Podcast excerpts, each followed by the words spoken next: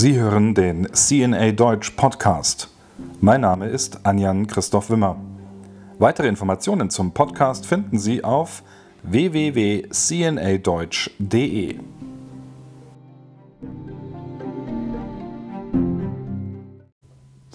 Als abscheulich und eine Beleidigung Gottes hat so wörtlich der Präfekt der Kongregation für den Gottesdienst und die Sakramentenordnung, Kardinal Robert Sarrat, die Versuche bezeichnet, in der Amazonas-Synode ideologische Pläne umzusetzen.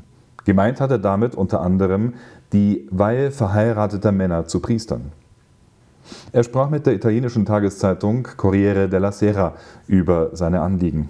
Auf die Frage nach seiner Meinung zur Synode sagte er wörtlich, er habe gehört, dass man aus diesem Ereignis eine Art Laboratorium für die Universalkirche machen wolle während andere erklärt hätten, dass nach dieser Synode nichts mehr sein werde wie zuvor. Eine klare Anspielung auf Äußerungen deutscher Bischöfe, so Beobachter im Vatikan. Kardinal Sarrat geht noch weiter.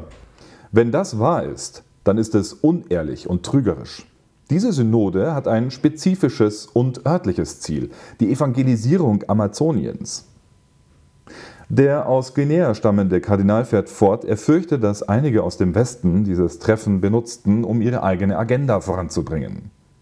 Ich denke vor allem an die Weihe von verheirateten Männern, an die Schaffung von Ämtern für Frauen und an die Gerichtsbarkeit der Laien, so Kardinal Sarrat.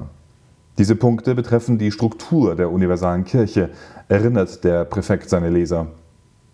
Das zu benutzen, so Sarah weiter wörtlich, um ideologische Pläne einzuführen, wäre eine unwürdige Manipulation, eine unehrliche Täuschung und eine Beleidigung Gottes, der seine Kirche führt und ihr seinen Heilsplan anvertraut.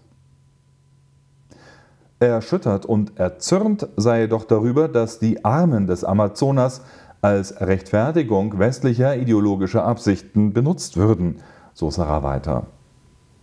Es hat mich erschüttert und erzürnt, dass die spirituellen Beschwerlichkeiten der Armen in Amazonien als Ausrede benutzt werden, um Projekte zu unterstützen, die typisch für ein bürgerliches und weltliches Christentum sind.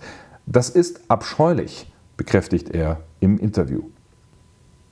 Der Kardinal erklärt außerdem, dass der Vorschlag der Weihe von Viri Probati, also älteren verheirateten Männern in entlegenen Gegenden, damit sie die heilige Messe feiern können, die Beichte abnehmen und die Krankensalbung spenden, ohne eine Leitungsfunktion zu haben, ein Vorschlag sei, der theologisch absurd ist, so Sarah wörtlich, weil es hier um eine funktionalistische Bewilligung des Priestertums gehe. Man würde so tun, als ob der Mensch die drei als Munera bekannten Ämter Christi, also Munera Sanctificandi, Docendi und Regendi, voneinander einfach trennen könnte. Das sei jedoch in völligem Widerspruch zu den Lehren des Zweiten Vatikanischen Konzils, so der Kardinal und erinnert an Lumen Gentium, aber auch an Christus Dominus und Presbyterorum Ordinis sowie der gesamten Tradition der lateinischen Kirche. Kardinal Sarrat weist auch auf die Konsequenzen für das Weihesakrament hin. Ein solcher Schritt würde bedeuten, die Verpflichtung zum Zölibat an sich in Frage zu stellen. Er sagt weiter, in diesem Sinne täte man gut daran, sich an den Satz des heiligen Papstes Paul VI. zu erinnern, den sich Papst Franziskus in einer Rede vor einer Gruppe von Journalisten am 27. Januar zu eigen gemacht hat. Ich gebe lieber mein Leben, als das Zölibatsgesetz zu ändern. Weiter betont der Präfekt der Kongregation für den Gottesdienst und die Sakramentenordnung, es gebe zwar nichts zu befürchten, die Synode werde einfach studieren und dann der Heilige Vater die Schlussfolgerungen ziehen. Die Frage sei jedoch eine andere. Zitat nämlich den Sinn der priesterlichen Berufung zu verstehen, sich zu fragen, warum es nicht mehr Personen gibt, die bereit sind, sich ganz hinzugeben für Gott, für das Priestertum, für die Jungfräulichkeit. Stattdessen ziehe man es vor, über taktische Züge nachzudenken, mit der Anmaßung, dass diese helfen könnten, die größten Probleme und oft Probleme der Gerechtigkeit zu lösen, so Sarah. Er sagt weiter, wie oft habe ich gehört, dass es keine Pädophilie gäbe, wenn die Priester heiraten könnten?